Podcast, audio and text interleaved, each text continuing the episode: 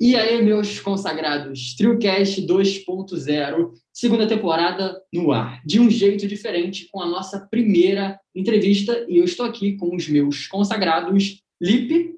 E aí, galera, segunda temporada. E o meu consagrado, Dudu. E aí, rapaziada?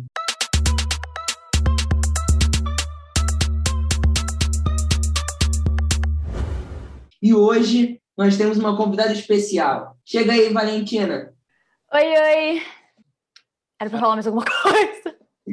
Ó, a Valentina é apaixonada por tudo de cultura pop. E ela cursa mídia, estudos de mídia na PUC, com ênfase em cinema e audiovisual. Ela trabalha também como escritora e crítica de cinema no site Metafictions e em 2020 seu curta Dia a Dia de Quarentena, um resumo, foi finalista das primeiras edições do Quarentena Online Film Festival e o Corman Quarantine Film Festival, do diretor Roger Corman. Amante de teatro musical, ela posta também covers no seu Instagram e canal do YouTube e em breve estará em cartaz na produção Glee, o musical virtual. Fale um pouco pra gente do que você anda fazendo, Valentina.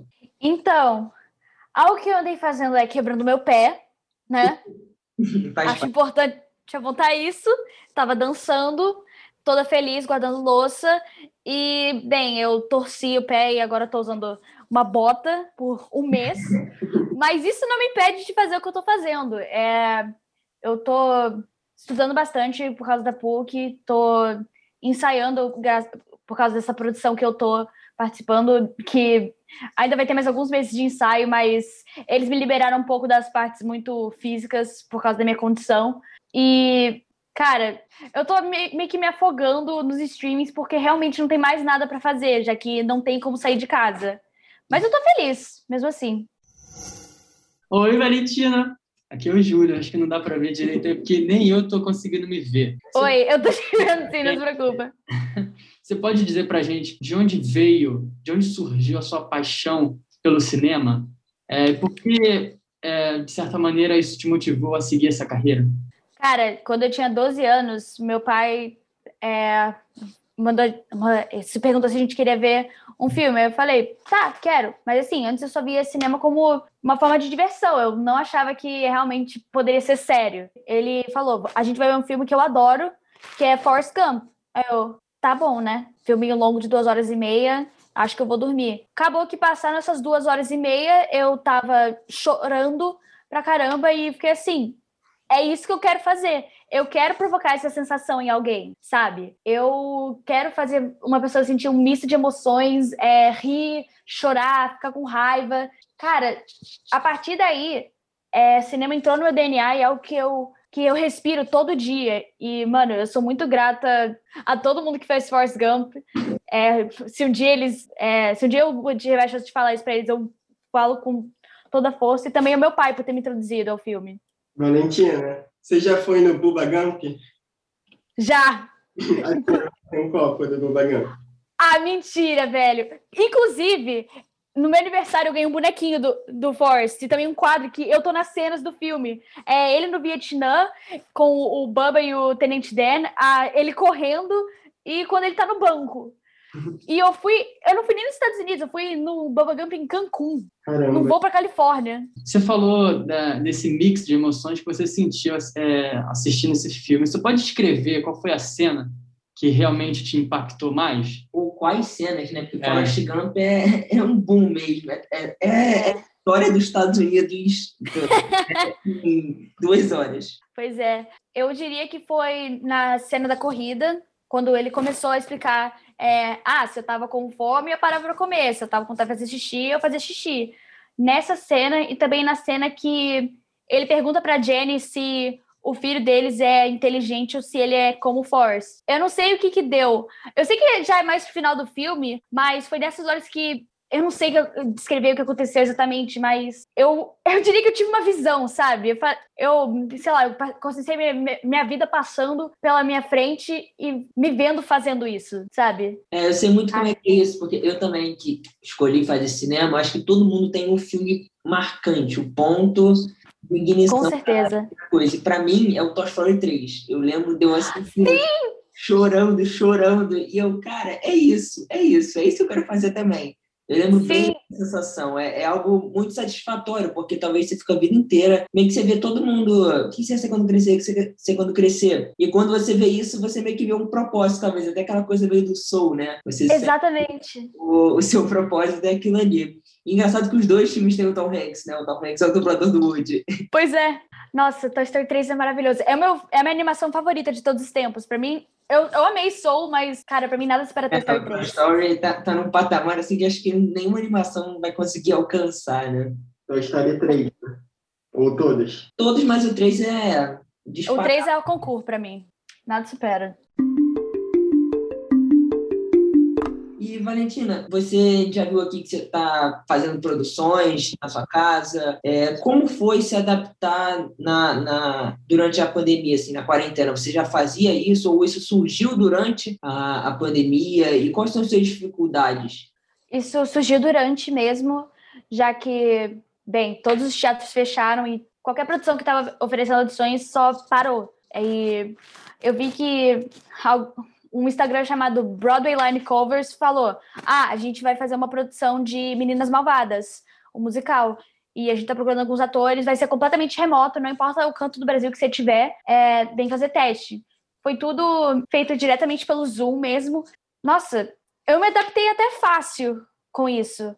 Apesar de ter que separar um tempão para gravar as coisas, é, ensaiar, mas foi até fácil nesse ponto, porque já tinham passado alguns meses desde que a pandemia começou, que eu já tive que adaptar ao EAD, ao uso de máscara. Então, botar isso em fazer arte não foi tão difícil, eu diria. Mas você já, já fazia algum curso de teatro, alguma coisa assim? Você já tinha experiência? Eu fiz por um tempo, em 2017. É, eu fiz é, um mês de curso na New York Film Academy, mais ou menos em julho de 2017. Na Nova York? Aí eu acabei parando. Los Angeles. Nova York. Legal. E foi uma experiência super gratificante. Eu conheci várias pessoas incríveis lá e tive uma visão de como que funciona a indústria do teatro, porque o meu interesse nisso estava começando a crescer. Antes eu realmente achava o teatro uma besteira, assim como o cinema, mas, cara, a vida deu aquela bela capotada e acabou que eu fiquei apaixonada. E, e, hoje em dia, cinema e teatro são duas coisas que eu sou viciada. E eu acabei parando de fazer teatro porque as minhas notas. Eu tinha acabado de começar ensino médio, as minhas notas estavam péssimas. Aí eu tinha que escolher um foco. Como eu já estava querendo fazer cinema e teatro era meio que só um hobby, acabou que eu tive que abrir mão. Foi difícil, mas agora com a pandemia eu consegui, de uma maneira muito estranha, ganhar isso de volta. Como está sendo adaptar os, as produções que você está fazendo com o estudo da faculdade? Está tranquilo? Como é que você está sentindo? Ainda mais nesse tempo de pandemia que as coisas estão totalmente diferentes. Pois é. Cara, tá até funcionando bem. Eu, quando estava montando a minha grade na PUC, quase todas as aulas que eu originalmente queria estavam esgotadas. Aí eu fui meio que pegando opções extras que eu tinha e todas elas combinavam com o horário que os ensaios iam acontecer. Tipo, eu tenho ensaio toda segunda e quarta de 7h15 da noite até 10h15. Sim, é tarde, mas é, combinou muito, já que eu não tenho aula até às sete, nem segunda, nem quarta, nem sexta. E eu tô conseguindo acompanhar a matéria, anotar o que o professor fala e também equilibrar isso com aprender coreografia, aprender música, é, decorar roteiro. Tá sendo, tá sendo até fácil. Eu acho que se não tivesse a pandemia, eu não conseguiria estar tá equilibrando tudo isso. Eu não tô falando que a pandemia foi algo bom, mas dentro de uma tragédia que é a pandemia, é, veio isso e tá até me ajudando a me concentrar mais. Você tá colhendo os bons frutos da pandemia, de alguma maneira, né? Vendo o lado pois bom. Pois é. Eu não sei como, mas tá acontecendo. É, você falou sobre a música e eu vi também alguns posts seus no Instagram. E, cara, você canta muito bem. Você pensa, certa maneira, profissionalizar isso? Somos três fãs seus, hein, Valentina? TrioCast é fã de Valentina Schmidt. Isso é verdade. Ai, que... Ai assim vocês inflam meu ego, não dá. Mas, cara, eu já pensei por um tempo em fazer isso profissionalmente, tipo, a minha família sempre foi fã de música, meus pais se conheceram em grupo de igreja e eu fazia, eu fiz aula de canto dos 10 até os 17, parei porque veio o ENEM e eu precisei focar mesmo. Eu nunca pensei em fazer profissionalmente até os meus 12. Só que aí, é, quando eu comecei ensino médio, eu pensei, hum, não, tem que ter foco 100% nisso, eu não vou conseguir ter. Até que no ano passado eu comecei a postar alguns covers porque eu pensei assim, cara, gente, as pessoas precisam se animar um pouco, elas não podem sair de casa, não podem fazer nada, e música sempre anima as pessoas, especialmente quando você tá fazendo com toda a sensação boa que se tem que tem dentro de você, mesmo que seja uma música triste. E eu decidi postar alguns e eu não sei como o último cover que eu postei de Driver's License da Olivia Rodrigo atraiu a atenção de um caça-talentos. Ó. Oh. Eu não sei como isso aconteceu, porque eu eu só faço isso por diversão. Eu não faço tipo, oi, me notem, eu estou desesperada por atenção.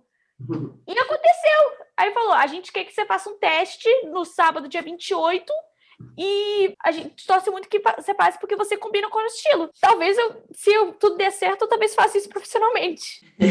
é, a gente está numa situação muito. Eu acho que passa muito por isso, saber que a gente vai conseguir arranjar emprego, como vai ser é, a nossa vida daqui a pouco. A gente vai tentando, assim, levar um pouco com a arte, até um pouco o Trilcast não deixa de ser um, um empreendimentozinho nosso, né, que a gente está tentando criar, mas é sempre muito, muita indecisão, né? Totalmente. O futuro muito complicado. Ainda mais que a gente está começando as nossas vidas agora. É, sim, sim. E até falar, você comentou aí dos streamings. O que, que você está vendo aqui? O que você tem que indicar? Coisa boa para o nosso, nosso público aí. Dica uma série, um filme assim, que você viu na pandemia. O que Valentina Schmidt anda vendo? O que, que tá na tua lista do Netflix? Cara, graças a vocês, eu comecei a ver The Office. Incrível, não é? É maravilhoso. Maravilhoso. Nossa. É maravilhoso. Eles levam o mockumentary para um outro nível. Gente, o Steve Carell é um gênio. Ele... Eu, eu, realmente acho que, que, eu concordo com o, o, Acho que o Dudu que falou que é provavelmente um dos maiores atores de comédia da atualidade. Cara, o Michael Scott, ele é um filho da mãe, mas eu amo ele. É, eu não consigo odiar ele. Dá uma vontade de bater.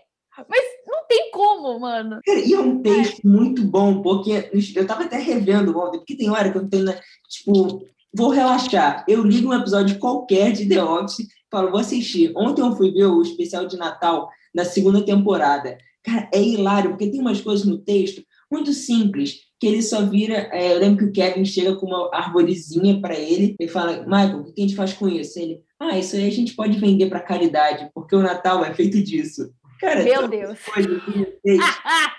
Pegaram o clichê e levaram para outro nível. São piadas que geram um pouco de constrangimento, mas é um constrangimento que é engraçado. É, é um humor que é, você não fica ah. com vergonha alheia.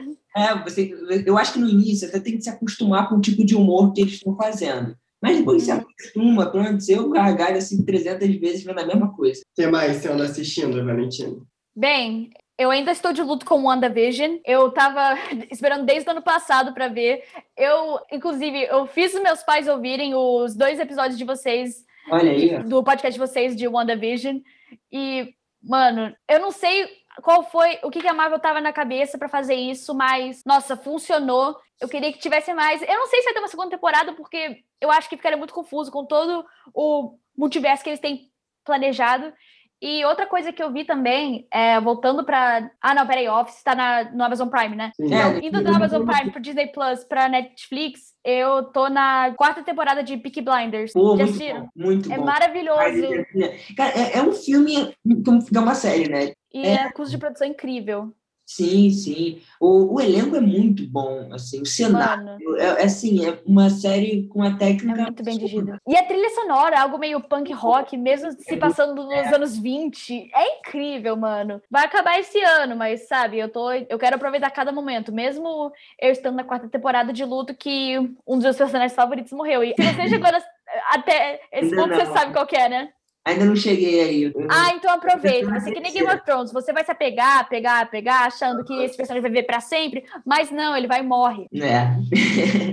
mas Game of Thrones já foi dando uma, uma lapidada na gente, né? Pelo menos eu, quando começava, tinha uma, a partir de uma temporada do Game of Thrones, eu já via meio assim, cara, não vou me apegar não, porque ele pode morrer a qualquer momento. Eu me, eu me apeguei, eu me apeguei tanto aos personagens de Game of Thrones, eu tava de recuperação no ensino médio, quando eu comecei a ver. Eu ficava terminando Game of, Game of Thrones e, e estudo pras provas, porque eu tava realmente viciada. Foi no mesmo ano que a, a sétima temporada estreou. Aí quando chegou, eu fiquei tipo, não, eu vou desistir. Tá chato. Cara, eu lembro. Aí veio aquele horror de última temporada que não adianta você defender, porque foi ruim. Até o povo que fez falou que é ruim. Cara, então, é porque o que aconteceu comigo? Eu vi Game of Thrones no Hum. ano que lançou.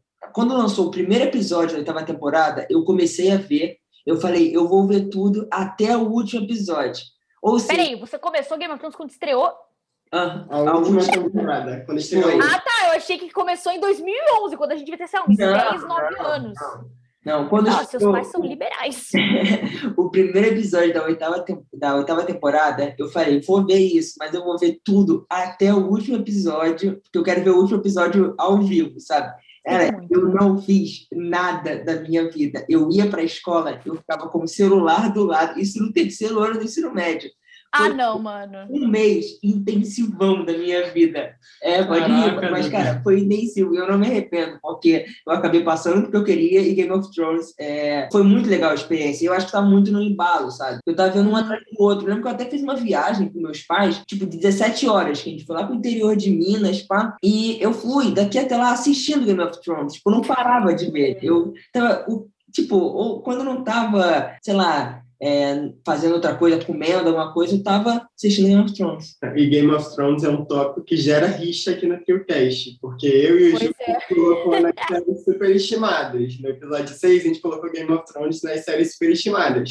E o Dudu defende até a morte Game of Thrones. Eu gosto bastante, mas eu concordo que é superestimada. Tudo, eu sinto muito, mas é, é superestimado. Você fica achando, nossa, é a melhor série medieval que existe. Tem dragão pra lá, dragão pra cá, surubali, surubati. Gente, tem outras séries que oferecem mais isso. não é Muito só essa. Não, não, com essa qualidade.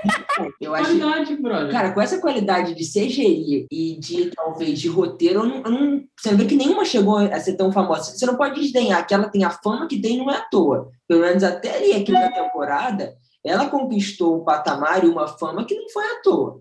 A série é, sim, muito boa, assim, nesse sentido. Todo mundo que embala, pelo menos, a primeira temporada... eu- assim, eu vi gente que viu o primeiro episódio e não gostou, mas eu não vi ninguém que viu a primeira temporada e não, não quis mais ver. Todo Ah. mundo quis até o final. É. Podia estar ruim, mas todo mundo queria ver como acabar Ah, aquilo mas é como começar de Ferrari e terminar de charrete. Ah, não importa, não pode- Ah, Um dia já foi uma Eu Ferrari. acho que você entendeu? concorda comigo. Não, eu concordo. Inclusive, é, eu vi o primeiro episódio uma vez, eu acho que, sei lá, com uns 12 anos, aí dei de cara com os peitos na minha cara. Isso. Assim, chegou e bum! Eu falei, eu não vou mais ver isso. Aí depois apareceu um corpo decapitado, eu, papai, pelo amor de Deus, eu vejo qualquer coisa, mas não isso. Eu tive que esperar dois anos pra poder ver direito sem me traumatizar.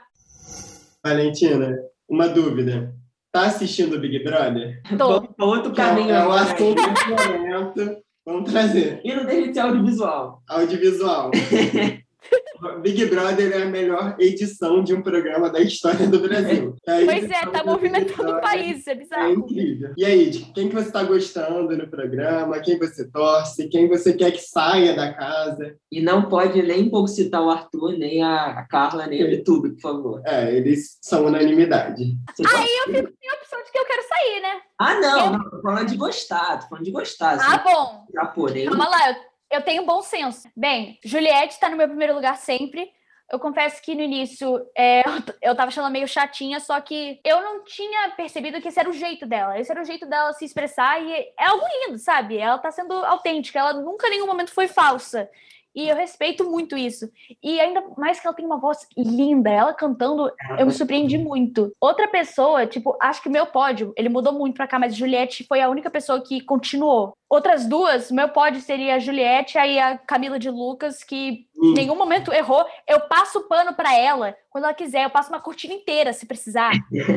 e outra que é o Gil, que mesmo ele dando os deslizes, ele, ele defende os impossível pontos de vista gostar dele. né? É impossível não gostar do Gil. Ah, eu- Gil do Vigor, gente. Eu, eu. Eu não consigo. Eu, eu, eu, cara, qualquer coisa que ele fala, eu gargalho. Assim, eu, Eu eu- também. tem duas pessoas ali que eu vejo e que eu falo, cara, eu com certeza seria amigo deles, que é o Gil e o Fiuk. Porque o Fiuk tem aquele jeitão Uhum. dele, que eu acho que é um jeito meio engraçado, meio tipo a É Carla muito engraçado.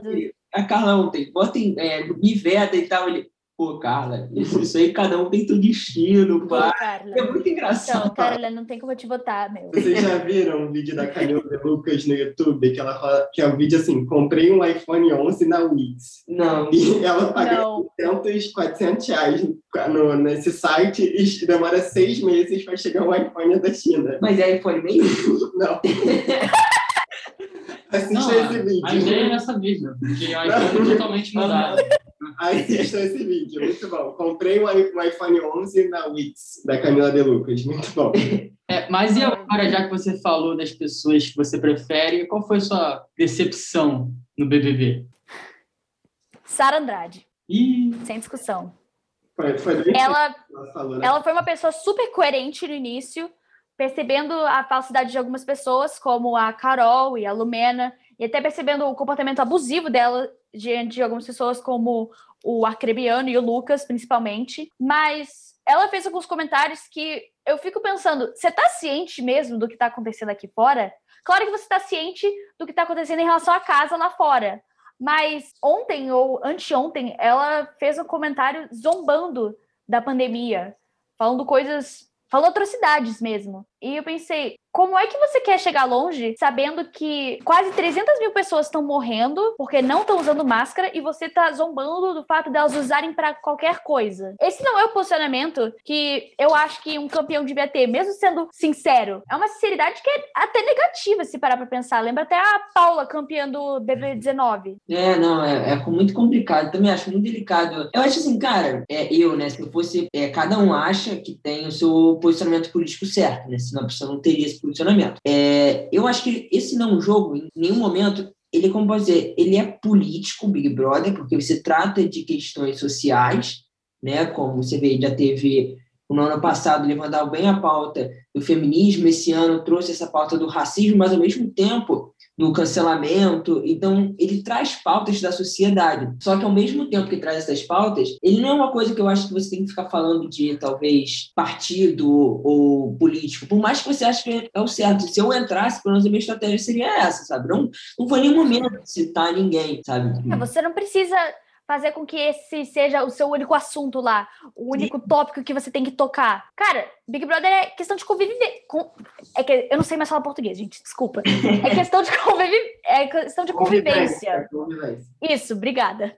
É questão de convivência. Não é só você dar a sua opinião, dar um pitaco, fazer uma treta lá, falar que o Brasil tá lascado. É muito mais que isso, é questão de convivência. O Prior só não ganhou no ano passado, já foi eliminado porque ele já tava fazendo desculpa o palavreado, mas ele já estava fazendo merda no início. Ele teve um período de redenção, eu diria, mas ele não conviveu. Ele decidiu ficar sozinho. Mesmo tendo o babula dele, ele quis jogar sozinho. Claro que você tem que ter seu próprio jogo, mas também tem questão de ser um jogo em equipe.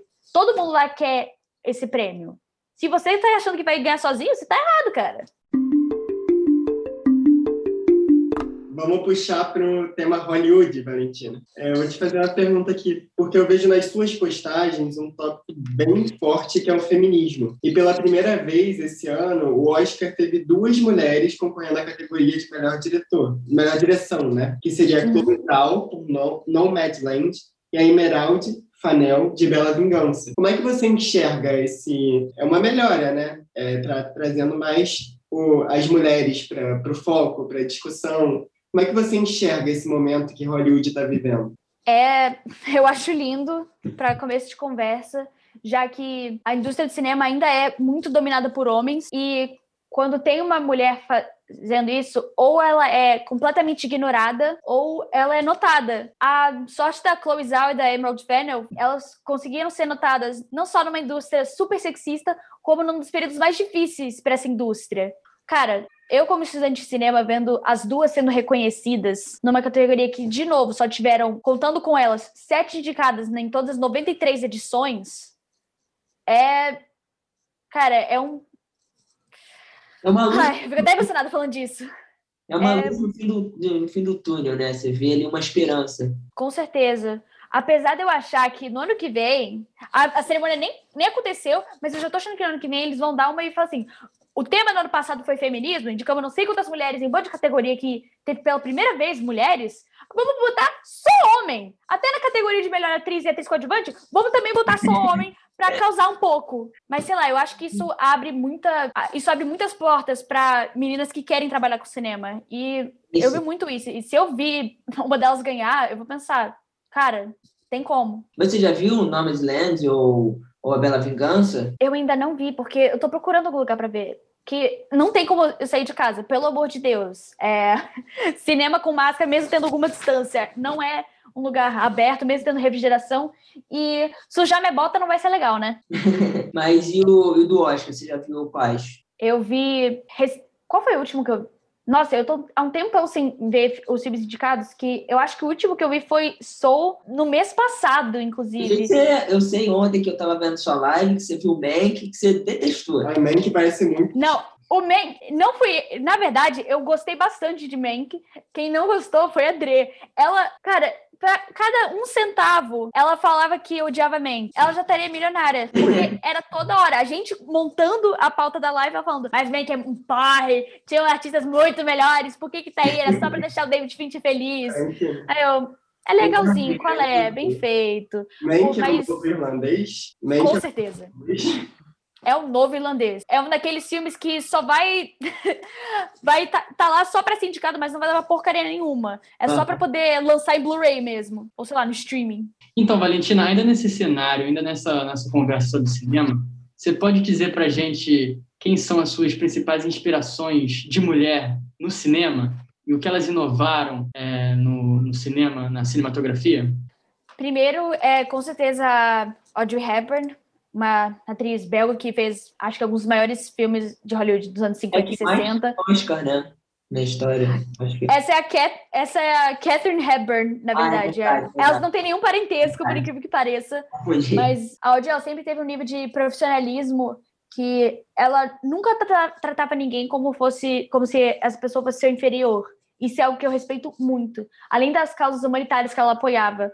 A Catherine também é outra que eu admiro muito porque, cara, ela não aceitava não como resposta, especialmente quando isso vinha de um homem. Ela quebrou muitas barreiras, não só no estilo, se vestindo muito mais com peças tradicionalmente masculinas, mas por ter uma atitude de é, não aceitar que uma mulher seja paga menos que um homem. Já começou nos anos 30 esse ativismo pela igualdade de gênero no cinema. Outra, acho que a minha terceira seria a Tina Fey. Cara, ela abriu os meus olhos em relação ao bullying com meninas mapadas, que muita gente acha que é só uma comédia besterol, mas não, é baseado num livro de não ficção, escrito por uma professora que até, se não me engano, deu aula para os filhos da Tina. E não só a, ela como escritora e diretora também, como atriz também, eu admiro muito ela. Eu acho que o humor dela tem a dose certa de acidez. Eu quero ter, se eu pudesse ter uma carreira como a dela, eu eu já estaria muito realizada. A Greta Gerwig, você curte? Que ela, você falando, eu lembrei muito do Adoráveis Mulheres, dessa questão de buscar igualdade, de buscar representação e respeito, né? Eu lembrei uhum. muito do Adoráveis Mulheres, Lady Bird, que são delas. Você curte? Eu amo. Sério, eles foram alguns dos meus favoritos. Eu achei ainda, eu ainda acho uma injustiça Lady Bird ter saído com mãos vazias, mas sabe, é... isso pode ficar para depois, porque seriam duas horas minhas reclamando sobre como eu acho uma obra-prima e que foi muito injustiçado, com respeito a todos os indicados, porque aquele ano foi realmente um ano difícil. Adoráveis Mulheres, eu li o livro antes de assistir o filme, eu achei super fiel, e eu adorei essa reviravolta que deram, que a Joe, a personagem da Saoirse Ronan, que dá um show, assim como ela deu em Lady Bird, ela tá escrevendo o livro com o, usando o pseudônimo de Louisa May Alcott, que é a escritora do livro Adoráveis Mulheres. Dá uma virada que abre muito espaço para o empoderamento feminino, que no livro não tem muito isso, já que tinha todo o contexto de ser escrito no final do século XIX, com todos os homens voltando da guerra civil. Não tinha toda essa, todo esse empoderamento no livro. E todo esse empoderamento, até em Lady Bird, é algo que a Greta representa muito bem, porque não é algo escancarado, militância, é, apontar o dedo e ver se a Lumena deixa. É, é realmente forma, de uma forma sutil e muito bem construída. E é, é muito bonito ver isso. Acho que devia ter mais. Mas pelo menos faça bem feito, não faça de uma maneira escancarada. Não, sim, sim. É, e aqui no Brasil, se tem acompanhado, a gente tem aí a, é, grandes diretores estão surgindo, estão bem presentes no Grande Prêmio de Cinema Brasileiro e também no, no uhum. Prêmio de Gramado, né, o Festival de Gramado, que é a Ana Mui no Que Horas Ela Volta, tem a Laís Bodan, no como, como, Nossos Pais, que são também é do uhum. Sete Cabeças, o Bicho de Sete Cabeças, que lançou o Rodrigo Santoro. E aí, você tem acompanhado o cinema brasileiro? Tem alguma coisa para indicar do cinema brasileiro? Bom, eu confesso que eu não andei acompanhando muito, porque desde que começou a pandemia, o que eu estava querendo ver de cinema nacional acabou não conseguindo. Eu, eu acabei voltando para filmes nacionais que eu já tinha visto antes, como, como os que você mencionou, Que Horas Ela Volta, Como Nossos Pais, que inclusive o meu chefe no Metafix, o Gustavo, ele pediu para fazer uma, uma resenha de Como Nossos Pais para para ser meio que meu teste para poder entrar no site. Então é um filme que eu tenho muito carinho. Eu acho que a Laís Bodansky merece mais reconhecimento. A Ana Bulaeste também. Muita, porque muita gente conhece ela, né? Eu acho isso engraçado. Exato. Boa. É, é uma injustiça, porque são dois filmes muito bons, você tem atuações incríveis, dois roteiros maravilhosos, e não reconhece. E eu vejo assim, é até legal, a Ana Mulaerte crescendo bastante, só que eu acho que as duas podiam estar crescendo juntas, sabe? Eu vejo muito Uhum. A Laerte parece que a, a Laís um pouco mais para trás, não sei. É, eu acho que a Ana com certeza tem mais reconhecimento, tanto que Acho que o mais próximo de uma premiação grande que o Como Nosso Pai chegou foi no Festival de Gramado, enquanto o, o Que Horas Ela Volta chegou, acho que, eu não sei se foi pro Festival de Palm Springs, Cannes ou Sundance, mas é algum desses. E aproveitei para rever, recentemente, Cinema Nacional, eu aproveitei para rever Cidade de Deus, que para mim é o melhor filme nacional já feito.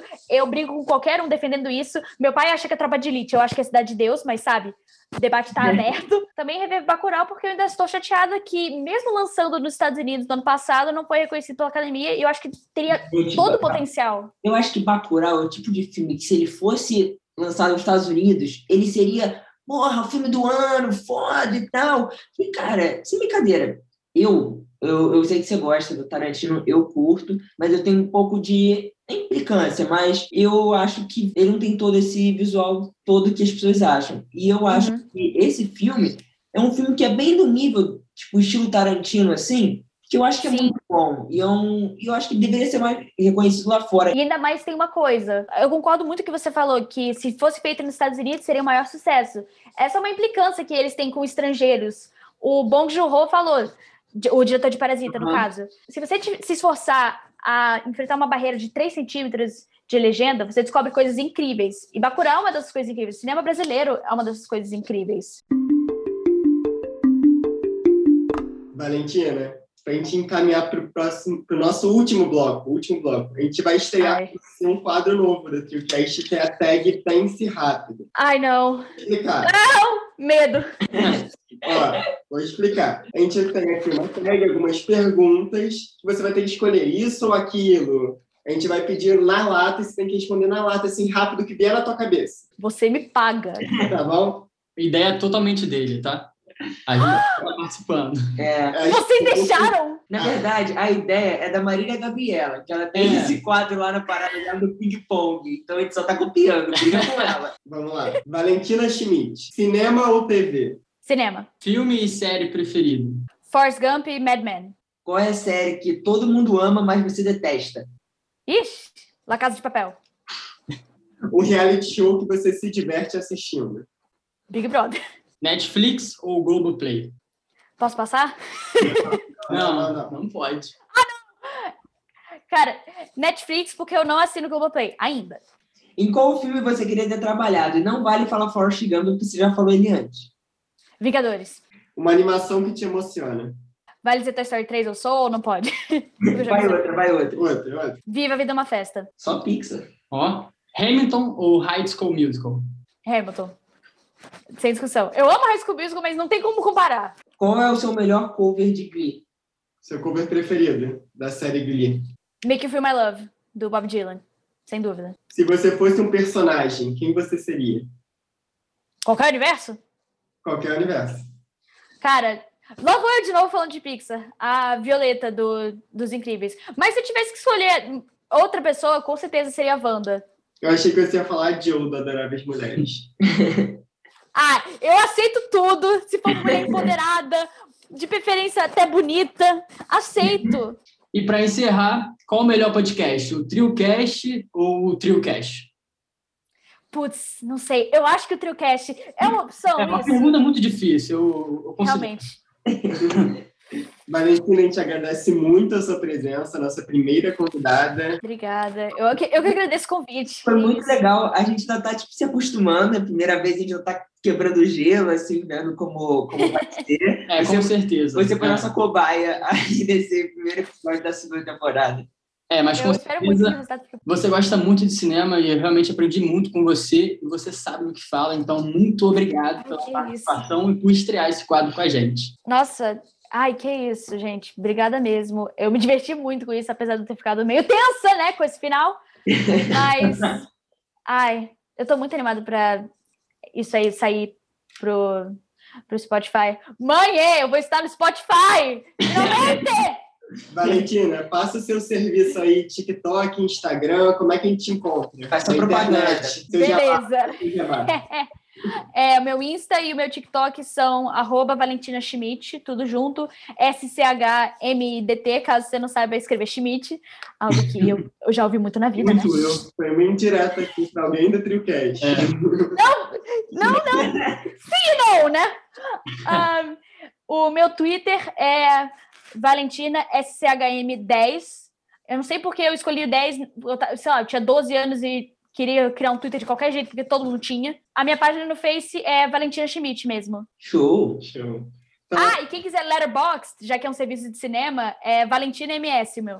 ô, Valentina, e o site que você escreve? Suas críticas? Metafictions, é metafictions.com e no Instagram, eu, se não me engano, é Metafictions e aquela barrinha. Inclusive, vai ser uma resenha minha daqui a pouco do documentário sobre aquele escândalo de é, admissions em faculdades dos Estados Unidos. Então, até semana que vem, pessoal, com mais um episódio do TrioCast. Valeu! Brigadão. Então, galera, esse episódio fica por aqui. Brigadão por ter ouvido até o final e tamo junto. Esse podcast é realizado por três amigos. O Luiz Felipe, que faz jornalismo e adora séries, livros e podcasts. O Júlio Castro, que também faz jornalismo e é amante de documentários. E o Dudu Guimas, que faz publicidade e cinema e adora os Beatles e a Pixar. O podcast está disponível no Spotify, Apple Podcasts, Google Podcasts e YouTube. Não esqueçam de nos seguir no Instagram, arroba trio underline cast. Até semana que vem.